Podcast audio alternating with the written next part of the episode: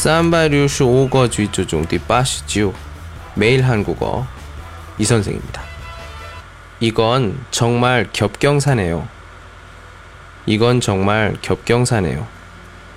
这真是个气象佳戏的好事。一般我们生活当中 생활을 하면서 여러 가지 좋은 일이 있는데 여러 가지 좋은 일이 겹쳤을 때 좋은 일, 좋은 일 이렇게 있을 때 우리가 겹경사 이렇게 얘기합니다. 경사는 우리가 굉장히 행복하고 즐거운 여러 가지 일들이 있죠. 예를 들면 뭐 결혼식이라든지 뭐 아이가 태어나는 것들 이런 것들을 우리가 경사라고 하는데 이런 것들이 겹쳐서 같이 일어났을 때 우리가 겹경사라고 합니다. 이럴 때 쓰는 말이고요. 따라하십시오. 이건 정말 겹경사네요.